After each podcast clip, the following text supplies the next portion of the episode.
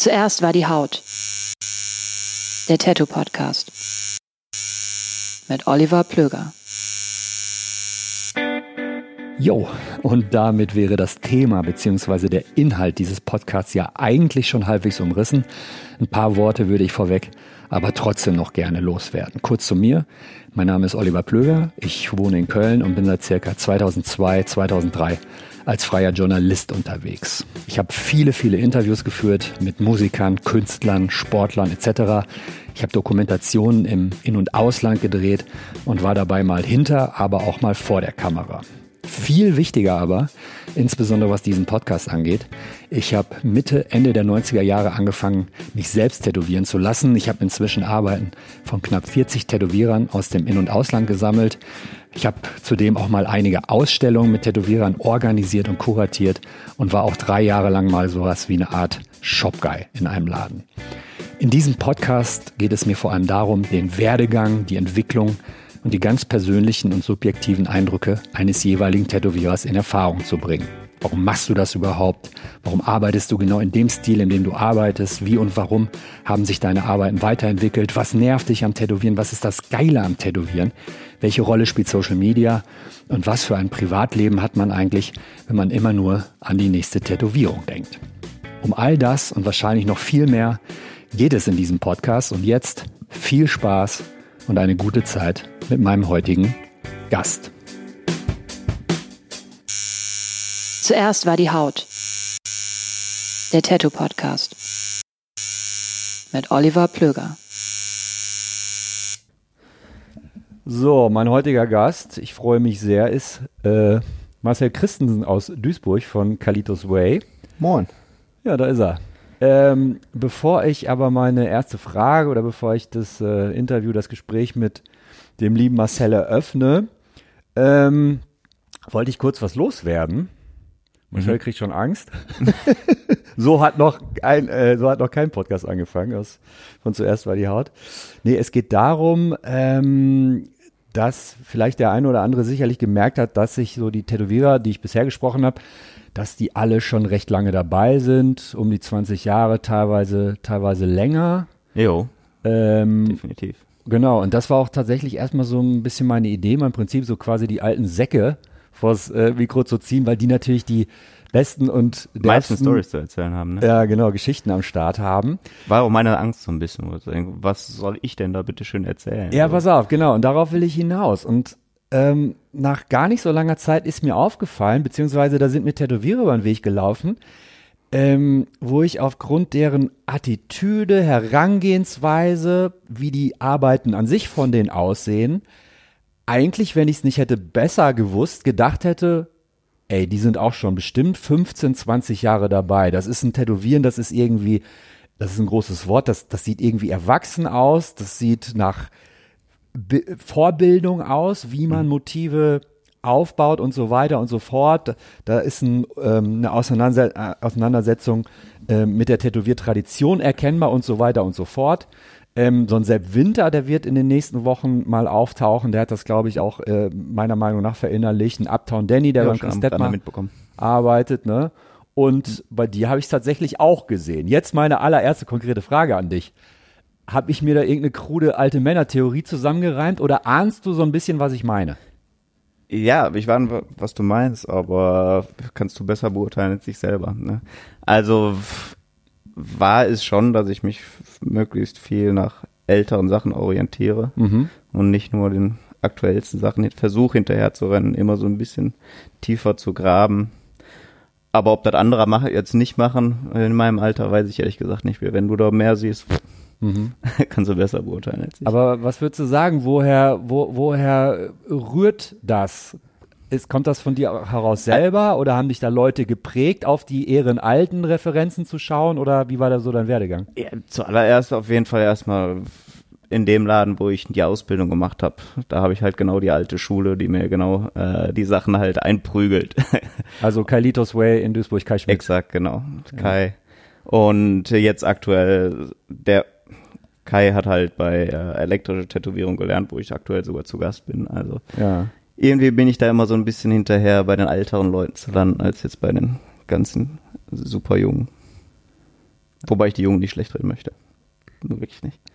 Ähm, wie wurde denn dein Interesse überhaupt generell an Tätowierungen weg? Ich glaube, du hast Musik gemacht auch oder du machst Musik? Ja, genau, äh, definitiv über die Musikszene. Ähm, so mit 14, 15 sind da die ganzen Leute rumgerannt von Tattoos vom Ilja, von Glaube die Waffen, der hat da damals noch andere Sachen gemacht. Traditionals eher, ne? Ja, ja, genau, sehr farbiges Zeug und so. Das waren so die Sachen, die mich damals beeindruckt haben. Und so auch. Kannst du nicht noch konkret an eine erste Tätowierung oder an eine spezielle, wo du dachtest so, wow, Alter, das zieht mir hier gerade die Schuhe aus? Definitiv, ja, der äh, mittlerweile guter Freund von mir, Marcel Zabo, der hatte einen dicken Adler, der auch so Schädel, ich könnte sein, dass ich mich ein bisschen vertun, da war ein Adler auf der Brust, der so auf Schädeln sitzt mit zwei gekreuzten Flaggen, ich meine, einer italienischen und deutschen Flagge oder so. Mhm. So, das war so Vom Ilja war das Tattoo? Wie bitte? Vom Ilja war das, Das, Tattoo? genau, das war vom Ilja das Tattoo. Und muss ich auch sagen, bis heute, so, das ist so die Definition von einem äh, Tattoo. The so. Meaning of. In welchem Jahr war das? Äh, ich dürfte 14 gewesen sein. Wie lange ist das her? Äh, ich bin jetzt 33. Wie lange ist das 19 her? Jahre. Ja. Ja. Hast, das heißt, du hast äh, da schon mit Älteren so ein bisschen rumgehangen? Nö, ich bin Naja, da gerade selber so 14 in die warst. Szene eingestiegen Ja. und das waren teilweise kleine Hallen, wo auch mal zwischendurch, wenn es heiß geworden ist, ein paar Leute ihr T-Shirts haben fallen lassen. Ja, ja. So, und äh, da sind wir Ruhrpott, Hardcore, Metal, Szene halt so, ne? Exakt, ganz genau. Der Ja. Ruhrpott Hardcore. Ja. Wo kommst du aus dem Port her? Aus Duisburg? Aus Duisburg, geboren, aufgewachsen, nie woanders gelebt. Und äh, Ist einfach er, zu schön, er Stadt, zufällig ja? sogar dann mit dem Tätowieren genau da gelandet. Ne? Also äh, hatte sogar damals, als ich mich fürs Tätowieren interessiert habe, als ich noch gar nicht tätowiert habe, äh, wo ich noch geguckt habe, wo soll ich mich denn ausbilden lassen, äh, hätte ich nicht gedacht, dass ich direkt in Duisburg landen werde. Hab halt tausend Tattoo-Studios abgegrast und im Endeffekt genau vor der Haustür in Duisburg, Kalitos Way. Ähm, hattest du den Kai bzw. Kalitos Way gar nicht so auf dem Schirm oder dachtest so, das ist fast zu naheliegend, da probiere ich es erst gar nicht oder? Äh, also auf dem Schirm hatte ich den Laden definitiv. Äh, der war jetzt nicht allererste Priorität. Warum Also es gab damals so äh, ein paar so hippe angesagte Tätowierer, äh, wo sich die ganzen Leute aus der Szene haben tätowieren lassen. Ähm, das war auch Kalitos Way, aber da, wie gesagt, ich habe eher so eine Liste gemacht mit äh, 15 Tätowieren im Pott und im Umkreis und die habe ich alle abgegrast und da war halt Kalitos Way dann irgendwie Punkt 8 oder irgendwie so, ich weiß ich gar nicht mal ganz genau. Was und habe auch erstmal eine Absage bekommen, als ich da das erste Mal vor Mathe stand. Und bei den anderen sowieso, weil sonst wärst du ja dann nicht wieder. Ich hatte noch eine andere Zusage und dann hat mich der Kai aber im Nachhinein nochmal kontaktiert und dann hat's, äh, Ja. dann, wenn man dann die Wahl hat, ob man im anderen Studio oder Kalitos Way, definitiv Kalitos Way, würde ich jedes Mal wieder so die Wahl treffen. Hattest du dich auch in Aachen beworben beim Andreas? Äh, beim Andreas war ich auch. Was heißt beworben? Bei den meisten Läden, wo ich angetanzt bin, wusste ich schon, dass im Vorher, das wird nichts werden. So. Aber trotzdem wollte ich da auf jeden Fall mit meiner Matte mal auf der Matte stehen und mir einfach mal die Meinung von denen anhören. Und der Andreas hat sich damals auch echt viel Zeit für mich genommen. Und Was war so seine Hauptkritik an deinen Zeichnungen oder was auch immer? Kannst du dich da noch dran erinnern? Mm, An den Zeichnungen selber noch nicht mal. Also grundsätzlich schon irgendwie, bevor der die Mappe überhaupt aufgemacht hat mit meinen Zeichnungen, hat er schon mal gesagt, so, ich bilde keine Leute aus. So, aber wir können ganz gerne quatschen, so, und ich kann dir vielleicht einfach mal so eine Meinung dazu geben, so. Ja. Pff, Die Kritik.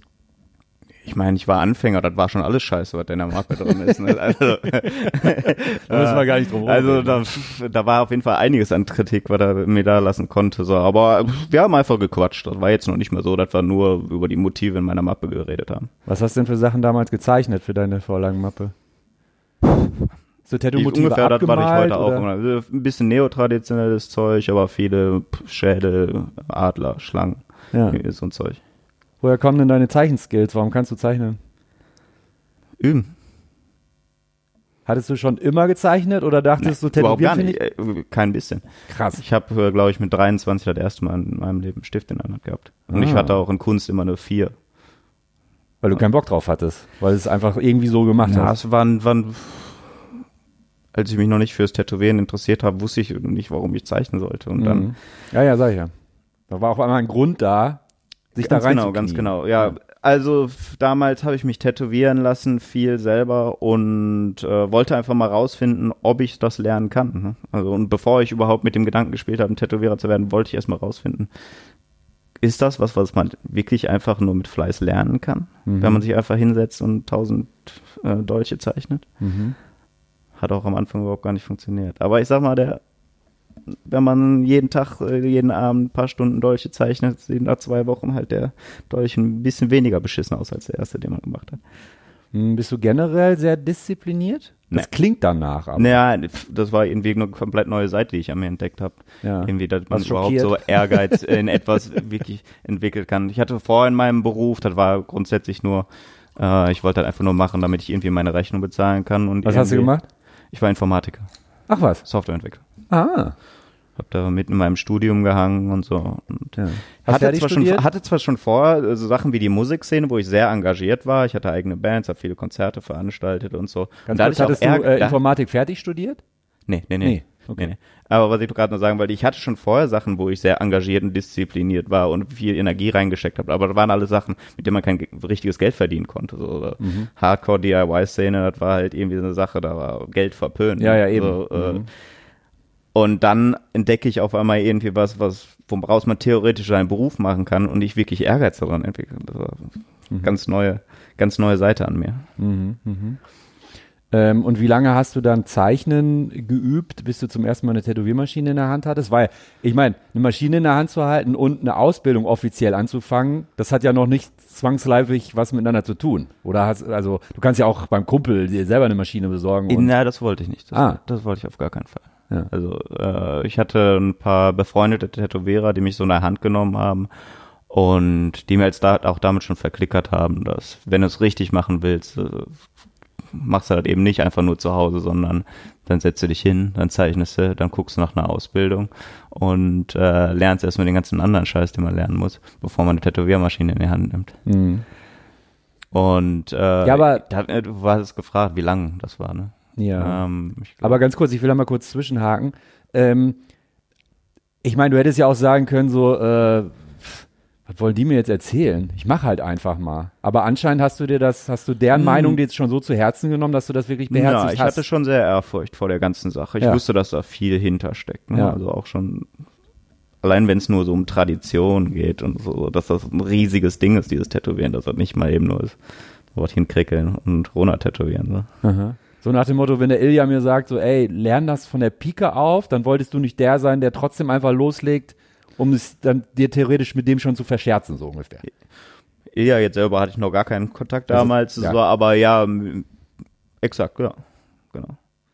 Aber woher hattest du diese, diese Ahnung von dieser langen Geschichte und Tradition? Ich bin mir ziemlich sicher, dass im Jahr 2020 Tätowierer anfangen oder dass zwei, Leute 2015 angefangen haben und jetzt fünf Jahre später, die tätowieren fünf Jahre und wissen immer noch nicht, wer Ed Hardy ist.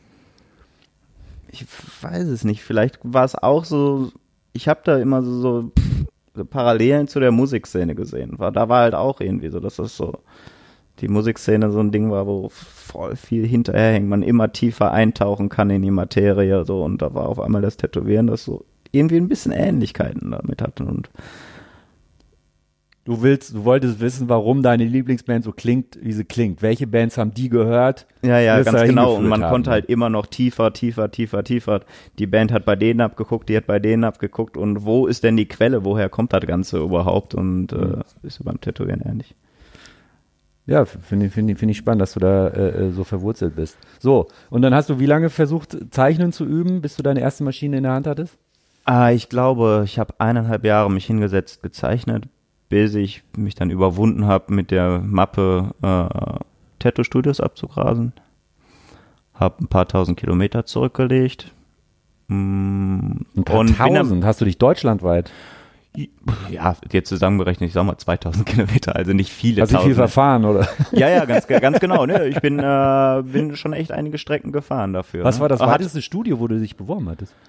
Äh, ich war in Hamburg mal und ich war in, halt in Aachen, was jetzt auch nochmal 200 Kilometer sind. aber gut, wenn er Hamburg hin und zurück was hast du schon mal anderes. 400 Kilometer Ja. zusammen. Ne? Ja. Ähm, dann habe ich mich äh, auf die Suche nach einer Ausbildung gemacht. Bin im Endeffekt bei Kalitos Way gelandet und habe da ein Jahr lang gearbeitet, bis ich das erste Mal eine Maschine in der Hand hatte. Das heißt, du durftest den Dreck weg, rausbringen, einkaufen, Ja, und all sowas. Ich habe es damals gar nicht so als schlimm gesehen. Der, also der Kai war wirklich äh, super, als er dann sich dazu entschieden hat, dass ich äh, da anfangen soll. Hat er direkt gesagt, so kündige alle Jobs, die du hast. Du arbeitest jetzt nur noch für mich. Hat mir von Anfang an Geld dafür Bitch. gegeben. Na, äh, ich war dann erstmal Shop-Guy Ja. äh, und Hat er vorher schon mal jemanden ausgebildet? ja, Okay, wen? äh, die Vicky, die auch nach wie vor Ah da ja, arbeitet. Seidel, ne? ähm, Ja. Der Olaf hat ja auch da gearbeitet, aber den hat er, glaube ich, nicht ausgebildet. Den Eric hat er Nee, den. Olaf, den hat er äh, geärgert, auch viel. Ja, das kann er gut. Das kann er gut. ja, ja, ja. Ähm, Äh, bin ich mir jetzt gerade gar nicht sicher, ob der noch irgendwelche Leute zwischendurch. Ich weiß auf jeden Fall noch einen, den er versucht hat auszubilden, aber das hat dann aus Gründen nicht. aus Ja. Gründen nicht geklappt. Ja. Ja. Der Kai ist, glaube ich, ähm, ich habe mit Olaf mich ein bisschen über, über ihn unterhalten. Der ist schon ein spezieller Typ. Ja. Ich kenne ihn nicht, ich habe den nicht einmal getroffen. Ein Original, ja. Ist der witzig? Ist der, kann der auch ein Arsch sein? Beschreib ihn mal. Ist ein extremer Typ.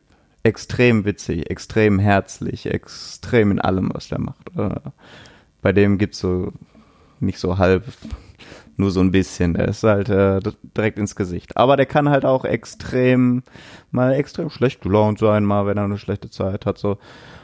Aber in, ich würde sagen, im 8, zu 98 Prozent ist er ein extrem guter Kerl.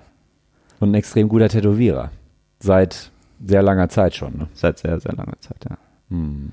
Das ist auch äh, ein Grund, warum ich äh, unbedingt da tätowieren wollte. Hm.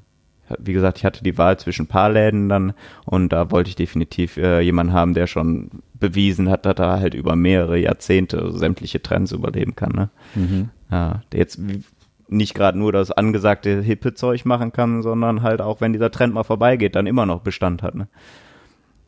Ähm, ansonsten, wie soll man Kai beschreiben? Ja, vielleicht sollte ich, vielleicht äh, gibt es viele Dinge, die vielleicht nie im Podcast erwähnt werden sollten. Ähm, Weil sie ein bisschen unter die Gürtellinie gehen. Und das kann der Kai nämlich extrem gut. Unter die Gürtellinie. Gürtellinie kennt er nicht. Kennt Ähm, falls jemand da nicht so im Bilde sein sollte, ich äh, äh, skizziere mal folgendes Bild. Es war bis vor, bis vor ein paar Wochen, ähm, ich hatte es auch tatsächlich ein paar Leuten immer wieder gezeigt, ähm, auf der offiziellen Instagram-Seite von Kalitos Way gab es ein einziges Video und das Ah, war, wo dein mhm. Chef, Kai Schmidt, der Mann, der keine Gürtellinie kennt, Gürtellinie kennt, ja, ähm, ja, er, er hat einfach die In den Hosen Bach runtergezogen, über einen Dänemark. Kleinen Bach unter, hineingeschissen. Jawohl. aha. Ja, und das war das einzige, der einzige Post auf dieser Seite für mehrere Wochen oder ich weiß nicht wie lange. Ähm, Ja, ja. könnt, kö- könnte man das tatsächlich drauf geschissen, so ist das so ein bisschen seine, Ja, exakt. exakt. Also der gibt nicht so sonderlich viel um äh, darum, Ja. was andere Leute darüber denken. Ne? ja. Ähm, Äh, ich habe, äh, ich hab, glaube ich, dieses Video selber gefilmt. Ich war der Typ hinter der Kamera. wo war das? Äh, äh, das war in einem Urlaub in Norddänemark, wo ich äh, öfter Ja. bin, da mein Elternhaus im Nationalpark und da sind wir wandern gegangen Ja. und äh, ja, da musste keiner scheißen. Ähm, aber ich meine, er ist schon so lange dabei und er ist so ein guter Tätowierer.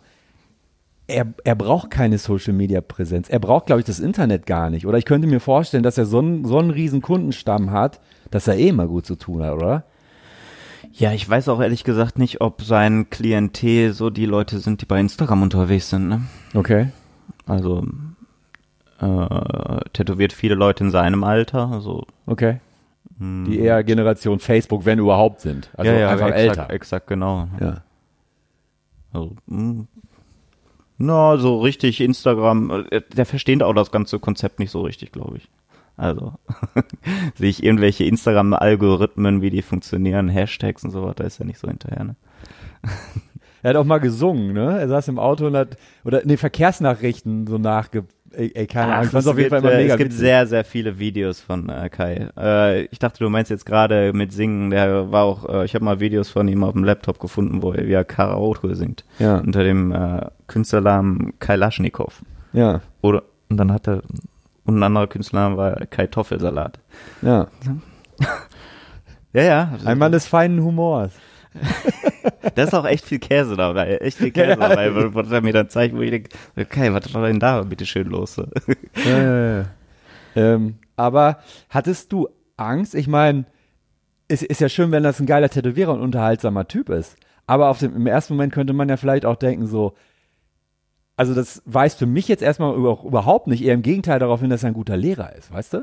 Weil wenn einer nur Spökskes macht und seine eigenen geilen Tattoos, ne? Aber anscheinend kann er das auch, weil deine Tattoos sind ja Bombe. Also, der war ja auf jeden Fall keiner, der einem genau gesagt hat, wie ich zu tätowieren habe. Ne? Also, der hat dann zwar, glaube sogar, tätowieren muss man sich im Endeffekt selber beibringen. Nur wenn man jetzt irgendwie völlig auf dem falschen Weg ist, äh, hast du dann jemanden zur Seite stehen, der dir dann wieder in die rechte Bahn tritt. Aber im Endeffekt muss es halt trotzdem selber lernen. Und wie gesagt, der Kai war niemand, der jetzt irgendwie einem Stil aufgedrückt hat. So, er war dann doch eher so, pff, mach du erstmal und äh, Hauptsache du machst es richtig und egal was das für ein Stil ist. Was kann er als Tätowierer besonders gut? Was ist so ein Skill, den er hat, wo du sagst so, wow, Alter, da möchte ich, da möchte ich mal hin. Komme ich da überhaupt hin? Diese Wahnsinnskonzepte einfach, ne? Dieses, äh, ich glaube der Begriff ist loose, Ja. dieses lose, lockere, äh, dass die Sachen auch teilweise beim Tätowieren erst sich entwickeln und so, ne? So, ich muss da halt schon beim Zeichnen ein komplettes, durchdachtes Konzept irgendwie haben, sonst bin ich komplett aufgeschmissen. Ne? Und bei jedem entwickelt sich das irgendwie so nach und nach ist oft. Arbeitet er viel, äh, malt er frei, viel, viel frei, frei Hand auf oder macht er nur ein ganz grobes? Ach, total unterschiedlich, total unterschiedlich. Ja, also auch wie auch bei mir, ne? Äh, Total unterschiedlich. Da gibt's irgendwie so keinen so äh, keinen bestimmten Weg, der zum Ziel führt.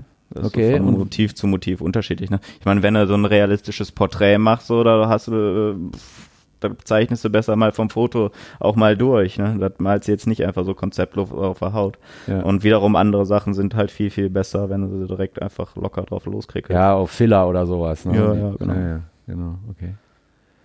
Ähm, du hattest es gerade schon erwähnt, dass da überhaupt nicht, oder dass er, ja, jetzt sind wir, sind wir schon wieder bei dem Duktus drauf scheißt, ähm, was das Social Media Sachen angehen.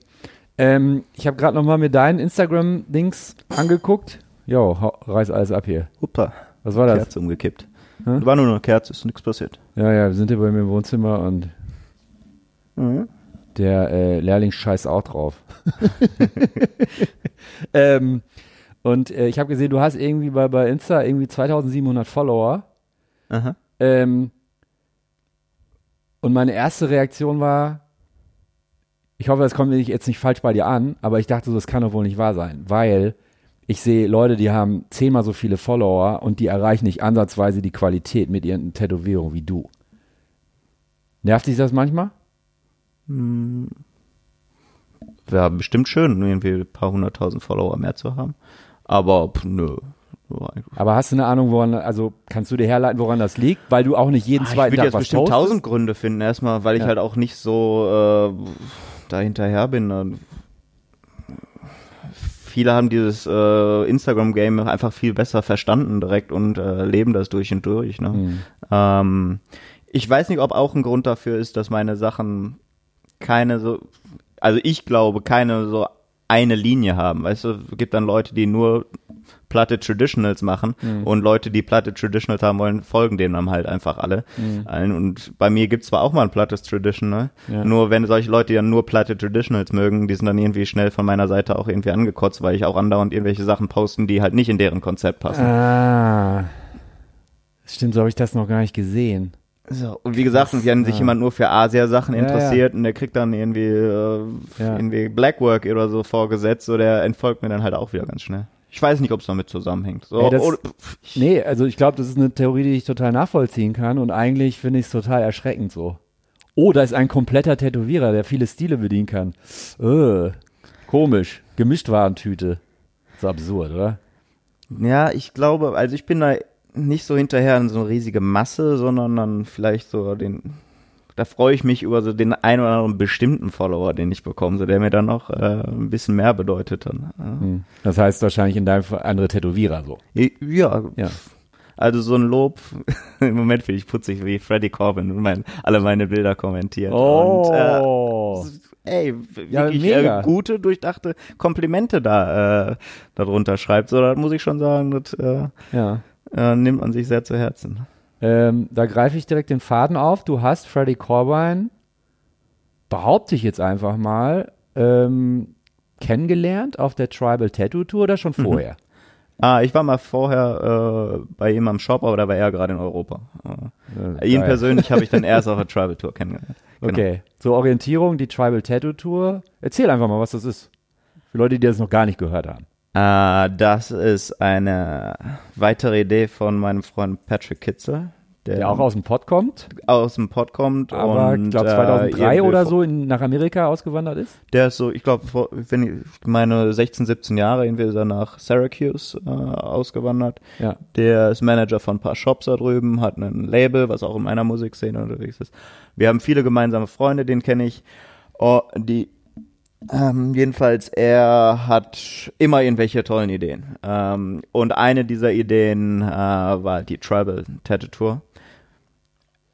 Wahrscheinlich müsstest du ihn besser selber fragen, damit du, ich kann so schlecht für ihn sprechen. Äh, so wie ich es verstanden habe, äh, er war ja halt immer in der Hardcore-Szene unterwegs und ähm, in der Hardcore-Szene ist halt üblich, Genau. dass amerikanische Bands rüber nach Europa fliegen, sich in Nightliner setzen und jeden Tag eine Show spielen irgendwo in Europa. Genau. Im Bus jeden Tag woanders. So, gespielt. und er hat sich halt irgendwann gedacht, dieses Konzept, was für Bands funktioniert, müsste doch eigentlich auch für Tätowierer funktionieren. Hm. Und hat dann da ein Team von absolut irren äh, Tätowierern zusammengestellt Ja. und äh, macht dieses Jahr das dritte Mal Mhm. äh, dieses Ding in Europa. Als ich, als er vor zwei ja, oder zweieinhalb Jahren oder ja vor drei Jahren fast jetzt, ne, ist äh, zum ersten Mal äh, mit der Idee konfrontiert worden bin, ist es mir so wie Schuppen von den Augen, weil ich dachte so, Alter, warum kam da noch vorher keiner drauf? Das Nee. ist doch, weißt du, das ist doch eine total logische, geile Idee, warum hat die noch keiner gemacht, fand ich super. Ähm, aber um jetzt den Anknüpfungspunkt zu dir wieder zu finden, du hast auf der letztjährigen, also bei der zweiten Ausgabe der Tribal Tattoo Tour, Genau. hast du sowas wie, ja, wie ein Shop-Guy gemacht eigentlich, ne? Ja, Ein Helfer. ein Helfer, ganz genau. Du bist Äh, zwei ich Wochen sag mal mitgefahren. Kindergärtner. ich war der Kindergärtner Ja, von den Jungs. im Affenzirkus, ja. Ja, ja. ja. Das heißt, du bist zwei Wochen Ja, da ist einfach ex extrem viel Arbeit, die anfällt und äh, Patrick, der das ganze Organisatorische macht, der braucht halt irgendwie einfach eine helfende Hand, die anpackt. Und wenn da jeden Tag irgendwie äh, zehn Tätowierer sind, da fällt einiges an Arbeit an. Und äh, Ja, vor allem da immer hab ein ich mich anderer ange- Shop, wo ist was, wie ist das organisiert und so, ne? Du musst dich ja jedes Mal komplett neu aufstellen, so. Ne? Ja, ja, genau, genau. Muss dann halt erstmal morgens, den, wenn du da ankommst, den Shop herrichten, dass da gleich äh, zehn Amerikaner drüber herrennen können. Und dass der ganzen Tag rund läuft, ja. alle abends wieder im Bus sitzen und Ja. äh, weiterfahren. Das hat für wahrscheinlich auch keine Kohle gekriegt oder irgendwas. Du konntest in der Zeit nicht arbeiten, aber du wolltest das unbedingt machen. Ich wollte es machen, ja, das war so der erste. Also da sind auf jeden Fall einige Leute dabei, die absolut dankbar für die Arbeit äh, Mhm. waren, die ich da geleistet habe. Und da ist auch natürlich dann ein bisschen Geld bei rumgekommen. Aber äh, das war nicht so der Gedanke dahinter. Äh, Mhm. Erstmal war der äh, Patrick Kitzel, der die Tour macht, der hat extrem viel Sachen für mich gemacht. Mhm. Für mich war es an allererstes Priorität, dass ich einfach mal ihm was für ihn mache und er brauchte Hilfe dabei, deswegen helfe ich ihm dabei. Mhm. Und äh, die Jungs, die da aber bei dem Team dabei sind, für die arbeitet man echt gern, die sind super dankbar und für einen Neuling wie mich ist das halt auch schon ganz cool. Ich glaube, Tim Lehigh war noch dabei, ne? Wie bitte? Tim Lehigh war dabei. Tim Lehigh war dabei. Steve Byrne. Aha. Viele. Viele. Freddie Corbijn. Ja, Tony Yunda. Ja. Äh, ich müsste jetzt gerade auf den Flyer gucken. Ja. ähm, wussten die, dass du Tätowierer bist und kannten die deine Arbeiten oder haben dann am zweiten Abend erste Mal deine Arbeiten gesehen und haben da irgendwie das kommentiert oder Ich hab die, die wussten vorher kannten die mich eigentlich nicht, ne. nee. Ähm, Scott Sterling kannte mich schon vorher, äh, weil ich vorher in Amerika bin und Patrick da so ein bisschen Ja. äh, connected hat. Ähm, ja, aber im Laufe der Tour hat man sich halt kennengelernt und da hat sich dann halt, äh, haben die halt auch gesehen, dass ich Tätowierer bin. Mhm. Und dann War für einige dann schon krass, irgendwie dann, äh, sind dann auch zu mir gekommen und gesagt so, ja, krass, du bist doch eigentlich Tätowierer und äh, what are you doing here so? ja, Die Amis haben, haben, haben aber schon gezeigt, dass sie so wie dankbar dafür sind, dass, dass du das machst. Wie gesagt, die wussten ja, ich kann jetzt einfach zu Hause sitzen und selber Geld verdienen. Ne? ja, ja. Und stattdessen äh, kommst du mit uns und hilfst uns nur. Ne? Fiel, fiel mal irgendwann der Satz deinerseits, dass du die angeguckt hast und einfach gesagt hast, ey, ihr seid so sowas wie Vorbilder für mich. Ist, ist euch das eigentlich klar? Mm, ne, gesagt, also Nein, äh, ich glaube nicht, dass ich denen das gesagt habe, aber ich glaube, die wissen schon, was sie für, dann ja für einen Status haben. Ja. Und äh, ich hatte natürlich auch deren Namen auf dem Schirm und die, dann werden die schon wissen, dass die, äh, dass ich den, dass die mir nicht unbekannt sind. Und dann kommt zum ersten Mal ein, Lob von Freddy Corbijn und Marcel sitzt da und macht was? Auf meinem Instagram? Ja. Ich weiß gar nicht, was das erste jetzt war, aber auf jeden Fall, äh, ja, der, äh, der regelmäßig äh, schreibt mir mal äh, nette Sachen dazu und äh, wie gesagt, das sind auch nicht so, so doofe Floskeln, die der dann auch von sich lässt. So, das sind schon äh, nette doch, Sachen, die da kann man ja selber nachgucken, was der da geschrieben hat. Marcel macht sich gerade selbst ein bisschen klein, er grinst schon sehr dabei und ey, das ist, das ist doch total geil. Ich meine, hätte dir das einer vor zehn Jahren erzählt, hätte sie gesagt, fuck off, laber kein Scheiß. ja, ja, ist doch super. ist doch geil.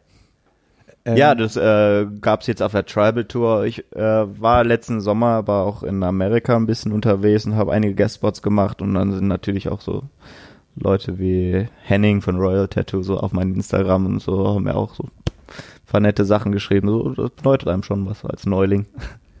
Voll. Ähm, du hast es eben schon erwähnt, äh, da, da hätte ich auch ähm, dich nach befragt. Ähm, genau, du hast eine US-Tour gemacht quasi. Du bist ein bisschen rumgetingelt in den USA, was auch total ungewöhnlich ist. Ne? Also, dass ein Deutscher in die USA und da rumreist und eine Tour macht. Aber ich glaube, so viele Tätowierer machen schon mal Guestspots da. War mein allererstes Mal und es war auch nicht nur eine reine Tattoo-Tour, die ich da gemacht habe. Ne? Es war äh, auch Patricks Schuld, der die Tribal Tour macht. Äh, der hat mich mehrfach da eingeladen, dass ich mal rübergehe. Und eigentlich war es auch schon lange überfällig. Ich hatte schon immer irgendwie Kontakt zu Amerikanern. Okay. Früher über die Musikszene, Ja. heutzutage mehr über die Tattoo-Szene. Und der hatte mich halt mehrmals eingeladen, dass ich rüberkommen, da arbeiten kann und halt auch ein bisschen mir unter die Arme greifen kann, was Guestspots angeht. Ich kannte so auch ein paar andere Tätowierer. Ja, und dann irgendwie sind mir dann die Argumente dagegen irgendwie ausgegangen. Scheiße, ich glaube, ich dann jetzt äh, bin ich einfach mal für zwei Monate rübergeflogen. So lange tatsächlich, ja? Ja. Okay. Und dann bist du erstmal zu Patrick geflogen und von da aus gestartet oder was? Ähm, ich bin nach New York geflogen, Ja. äh, New York City. Und Patrick ist auch nach New York City gekommen. Der wohnt irgendwie viereinhalb Stunden von da entfernt. Also kurze Strecke in Amiland. Ja, ja. Weil, ne, Und äh, der hat da direkt für mich Pennplätze äh, klar gemacht. Und da habe ich dann direkt am nächsten Tag meinen ersten Guestspot in Manhattan bei Kings Avenue angefangen. Den ich auch dem Patrick zu verdanken habe. Ähm, nur, wer es noch nicht so auf dem Schirm hat, Kings Avenue Tattoo ist, glaube ich, äh, eines der besten Tätowierstudios der Welt. Ja. Punkt. Inhaber ist mal, ich, ja, andere Leute würden das anders sehen, die vielleicht in einer anderen Generation sind. Aber ich habe ja auch für gesagt mich- haben, eines der besten. Ja, für Ja. mich würde ich sagen, das beste Tattoo-Studio. Als ich angefangen habe, mich für Tätowieren zu interessieren, Ja. waren die Leute von Kings Avenue die, die mich am meisten geflasht haben. Und nach wie vor auch immer noch tun. Ja. Also es war niemals für mich denkbar, in so einem Laden äh, überhaupt anzufragen. ja. Und du selbst hast ja auch nicht angefragt, sondern Patrick hat dir so ein bisschen die Tür geöffnet. Genau. Ja. Ja. Und dann kommst du noch halb gejetlaggt aus Düsseldorf mit dem Flieger darüber und stehst dann bei Kings Avenue und dann steht da Ja. Mike Rubendahl, der Chef. Und du sagst, moin. Ja, also so, Komm, so, komm, wie kommt man sich da vor? Ich meine, Äh, also, also, wie ein Erstklässler. ja. Wie ein Erstklässler. Komm, Ja, also es war wirklich äh, so, wie du sagtest. Ich komme da an, hatte Patrick hat mir einiges an Equipment besorgt, was ich noch nie zuvor benutzt habe. Äh, neue Netzteile, Farben, Als alles man wirklich nicht schon vollkommen genug. Genau, vollkommen außerhalb meiner Komfortzone. Und dann sollst du dich bei Kings Avenue hinsetzen und vor deinen Idolen äh, eine gute Leistung äh, bringen. Das war, äh, ja, das war schon äh, eine stressige Situation. Ja. Äh, wobei die Jungs, äh, muss man dazu sagen, absolut nett sind und äh, einen jetzt nicht irgendwie wie Neuling behandeln oder so. Die Mhm. waren von Anfang an äh, super nett und kann ich nichts Schlechtes drauf kommen lassen, aber doch, wenn man da einfach sitzt, dann fühlt man sich auch wie ein Erstklässler. Was war das erste Tattoo, was du da gemacht hast? Ähm, einen Adler im Schädel. Okay. Ja, Ja. geil. Also, Auf, auf jeden Fall, auf jeden Fall. Aber ich habe mich nicht sehr wohl gefühlt in dem Augenblick. Wer hat Was direkt nicht neben die dir Jungs schuld war, sondern ich mir, ich, ich selber. Wie bitte? wer hat direkt neben dir gearbeitet? Äh, Chris Fernandez. Super angenehmer Ja. Zeitgenosse. Ja. Ähm, und so am Anfang, ich bin jetzt auch nicht zu jedem hingerannt und habe dem irgendwie ein Gespräch aufgedrückt. Ne? Ja, Äh, ja. Ich fand es schon irre, dass die Leute dann einfach so, so interessiert waren, wer ist denn dieser, dieser Typ, der da sitzt und ah, das ist ein Deutscher und alle der Reihe nach dann zu mir kommen und mit mir ein Gespräch anfangen. Ja. Und ja, das ist aber komisch. Man hat so irgendwie so ein glorifiziertes Bild von diesen Leuten, ne? weil ich mir jetzt über ein Jahrzehnt irgendwie aufgebaut habe.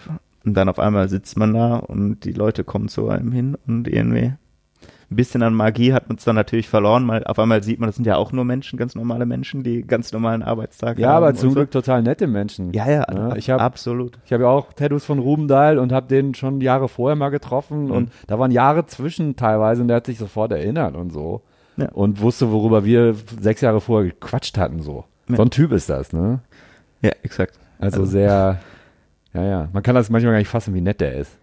Wie nett und organisiert und was für ein geiler Tätowierer dabei. Ja, auch, auch so für mich ähm, sehr inspirierende Person, ne? Dass man irgendwie, früher hatte man irgendwie so ein Bild, dass so die alten Leute irgendwie so ein, immer so ein bisschen herablassend zu einem sein müssen, erstmal einen in so in die Schranken weisen muss, so, so und Mhm. auf einmal lernst du dann so dein Idol kennen und der ist einfach total nett. Mhm. Und der fährt dich dann nach der Arbeit auch mal eben zum nächsten Bahnhof und Mhm.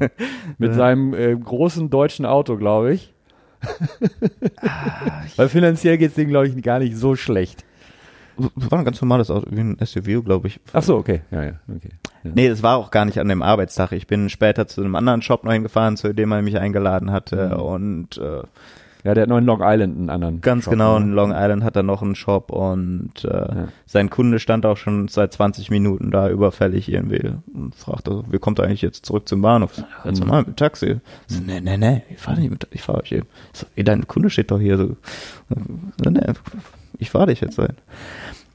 Eigentlich nichts Besonderes, so, aber trotzdem so, Ja, aber für so einen jungen so Kerl wie mich so, Ja. da, da, der hat mir schon meinen Tag damit irgendwie versüßt, mit so einer kleinen Ja. Sache. Und sowas ist dann schon irgendwie inspirierend, dann für sich selber so, Hm. dass man einfach mal, dass man ein netter Kerl sein sollte. Jetzt mal ganz ab von dem, von dem Menschlichen. Konntest du, weil das ist absolute Champions League des Tätowierens oder des Tätowierens, was wir, glaube ich, beide mögen, was die Mhm. da machen, ähm, gab es irgendwas ganz Konkretes, was du dir abschauen konntest? Irgendein kleiner technischer Kniff oder irgendwas in der Vorbereitung? Weißt du, wo Also- du dachtest so, ah, okay, so. Grundsätzlich alle Dinge in diesem Laden sind ja sehr, ja, sehr extremst professionell. Die ganzen Abläufe. Und damit meine ich jetzt noch nicht mal das Tätowieren selber, sondern auch die Shop-Guys, was Ja. weiß ich, wie, wie das mit dem Aufbauen und, und, und, und, und Ja. wie strukturiert das ist. Das ist natürlich schon mal irre zu sehen. Da kann man auch das ein oder andere äh, von mitnehmen. Aber ich behaupte, Kai, wir machen jetzt alles anders. Mm, Hose runter, drauf geschissen. ähm, aber ich sag halt immer so, wirklich lernen, wenn es jetzt um meine Tätowierungen geht, äh, am meisten lernt man bei sich zu Hause an seinem Schreibtisch. Ne? Das ist jetzt nicht nur, weil ich dem einmal über die Schulter geguckt habe, dass ich dann irgendwie die Erleuchtung bekomme und auf einmal Ja. jetzt viel krassere Tattoos mache oder so. Hm. Das funktioniert dann, wie gesagt, doch eher zu Hause an seinem Schreibtisch mit extrem viel Stunden lernen. Ja. Ähm, auf die, in den zwei Monaten, wo du dann in Amiland unterwegs warst, ähm, gab es auch irgend so ein, so, ein, so ein Scheißerlebnis? Du musst ja jetzt überhaupt keinen Shopnamen nennen oder gar nichts, oder war nein, das? nein, nein, nein. Also Ja. ich, jetzt muss ich nachdenken, ob es irgendwas negativ Ich fand New York teuer, aber Ja, gut. so, aber nein, äh, überhaupt gar keine, äh, gar keine schlechten Sachen. Ja. Äh, es war unfassbar facettenreich. Äh, wie gesagt, ich habe ja nicht nur äh, Guestspots gemacht. Ich habe extrem viele National, äh, Nationalparks besucht, Ja. war super viel da in der Natur unterwegs, so Ja. was, was ich mich für, oder ich mich sehr viel interessiere. Und da Du man- angelst auch, ne? Nee. Nein. Hatte ich nicht mal irgendwas gesehen? Ich habe schon mal in meinem Leben geangelt und ich bin öfter mal in Norddänemark mit meinem Vater am Angeln, aber ich glaube, Okay. das hast du nirgendwo gesehen. Ah, okay. Ja, aber irgendwo muss ich es ja herhaben. Also, Vielleicht habe ich irgendwann mal ein Instagram-Bild von mir Mag sein. einem Angeln in Norwegen oder so. Ja, gesehen. tatsächlich. Also irgendwas Also, war da. aber ist aber kein äh, Ja. Hobby, dem ich regelmäßig nachgehe. ja. Aber ich einfach gerne in der Natur zu sein. Ich bin viel am Klettern, sowas, was man auch in der Natur machen kann. Aber so in Amerika habe ich noch nicht mal das gemacht, aber eher Wandern angesagt. Hm. Ein bisschen f- weg von den Menschen zu kommen. Ja. Ähm, kannst du gut mit Menschen? Musstest du das im Laden erstmal lernen? Weil gut zeichnen Kunden und gut oder Menschen allgemein jetzt? Hm? Kunden oder Menschen allgemein? Kunden. Sind ja Oh. auch Menschen manchmal. Ey, du Kunde. Um, also mir fällt es nicht schwer, jetzt äh, nett mit Leuten zu plaudern. So, so, das geht. Ich finde es teilweise irre,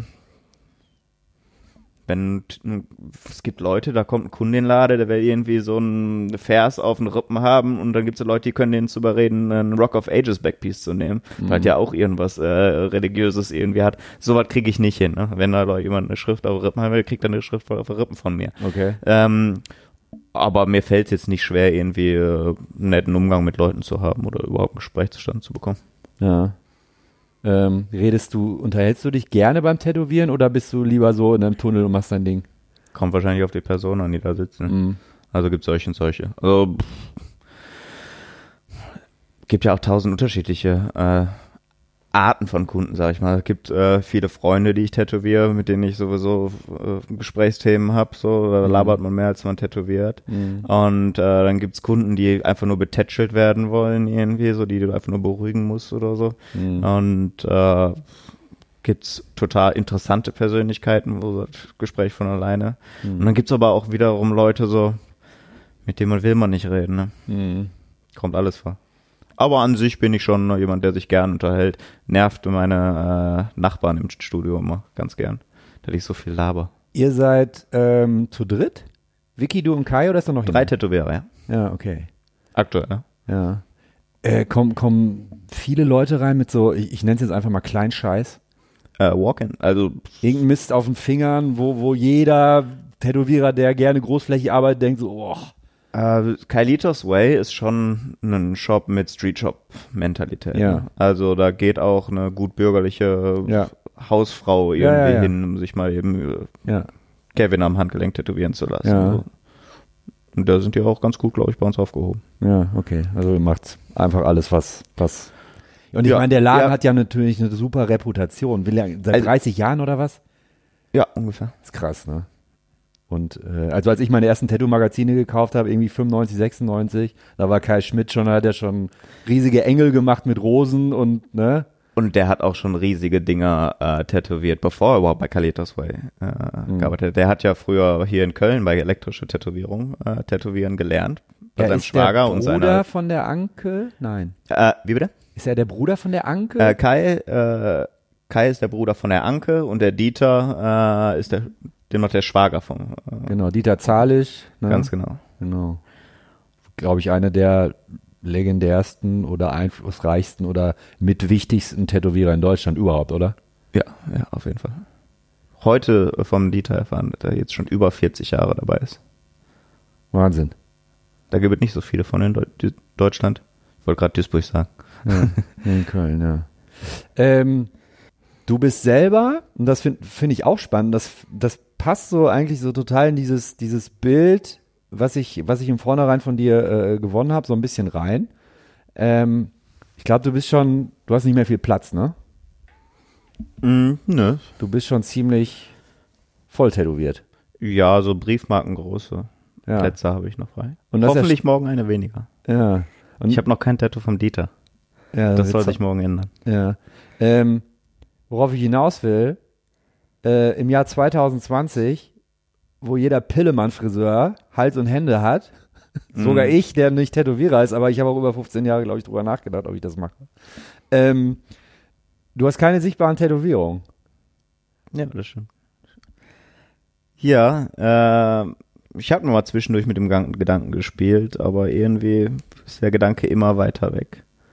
Und äh, ja, wenn man sich so anguckt, welche Leute so heutzutage solche Stellen tätowiert haben, wie gesagt, da will ich solche Stellen immer weniger tätowiert haben eigentlich.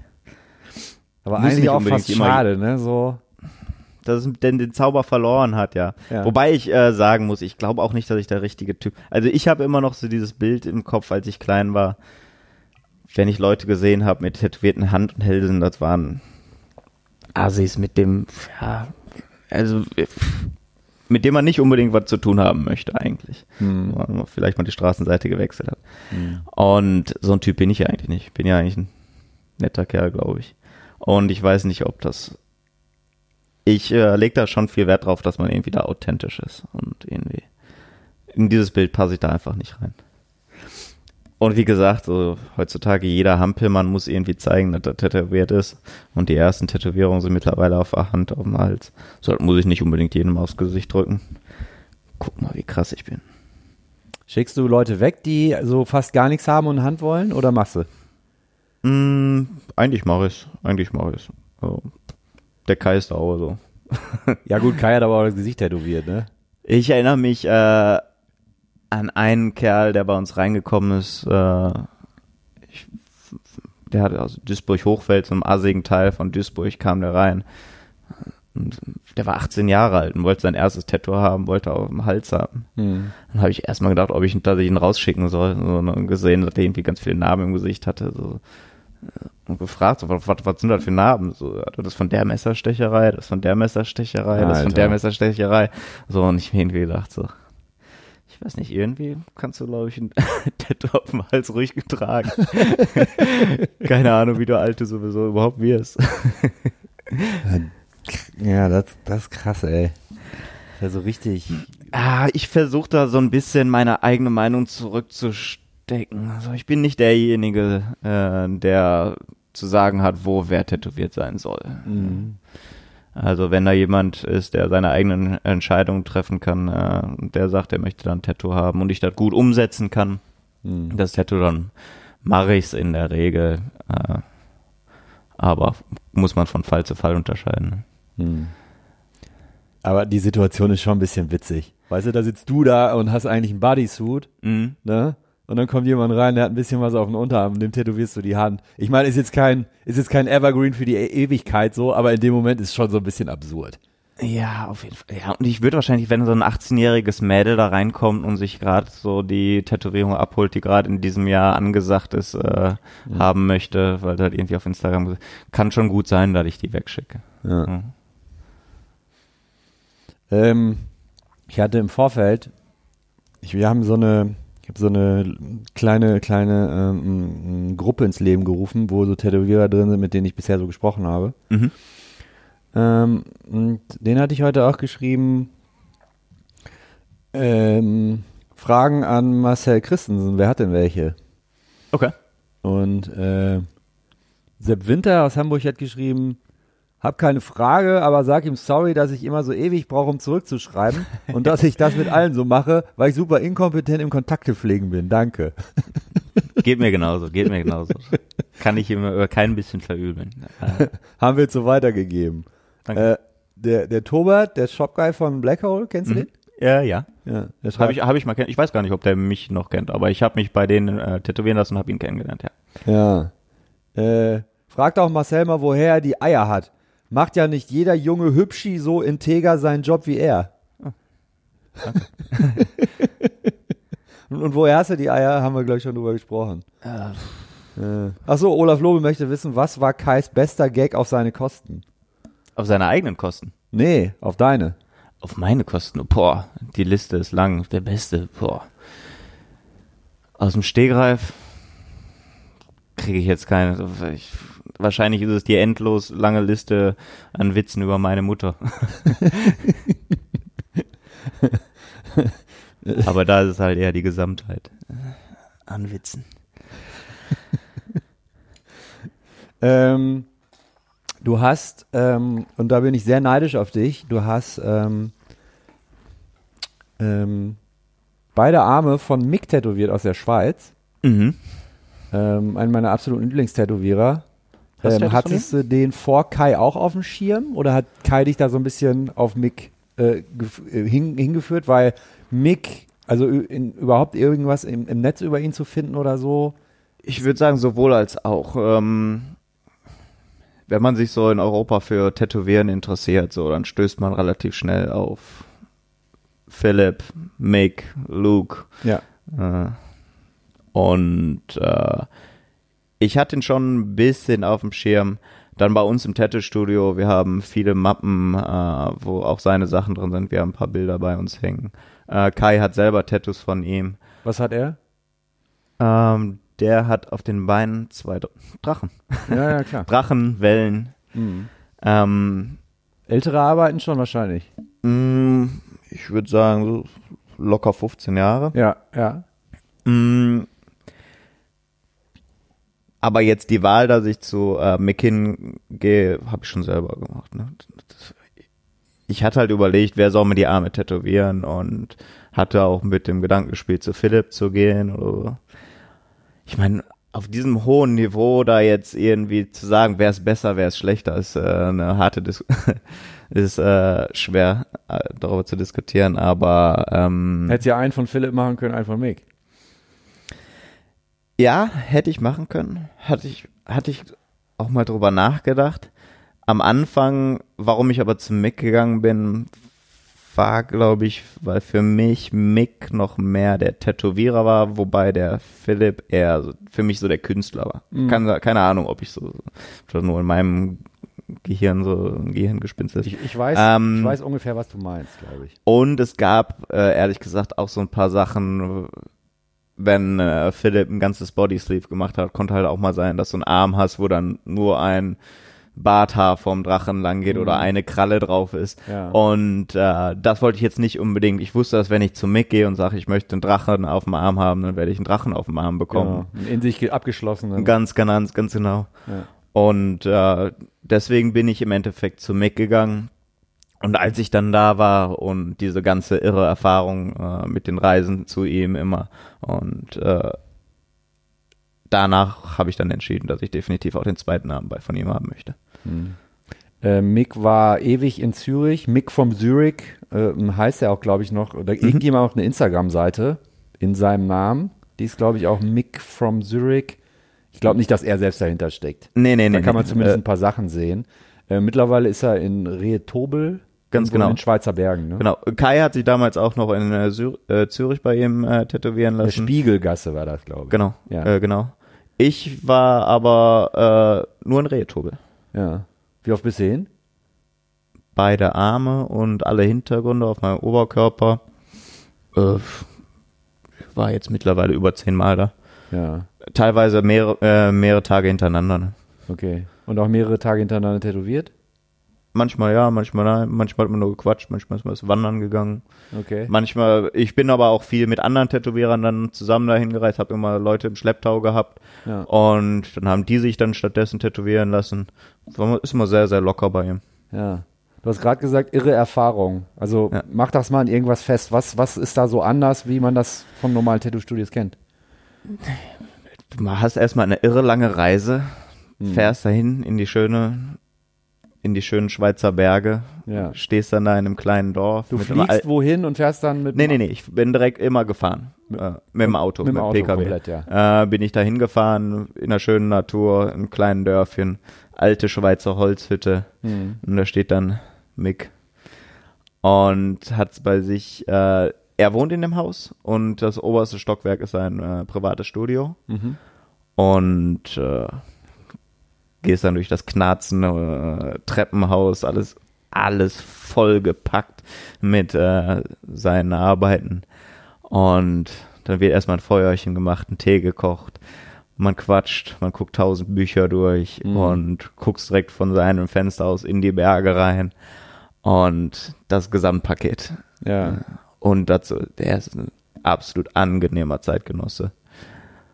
Ja, und diese ganze, und dabei kriegst du ein absolut irre schönes Tattoo, ne? Hm. Wo hast, du, hast du dann auch bei ihm im Haus gepennt oder nee? Nö, nö, nö. Äh, oft bin ich dann auch ein bisschen von da aus in die Natur wandern gegangen. Ähm, meistens einfach irgendwie eine billige Unterkunft in der Nähe. Ja, ja, okay. Ähm, wie, wer ist einfach ein, ja, großes Wort, aber er ist so ein Tattoo-Gott einfach, Punkt.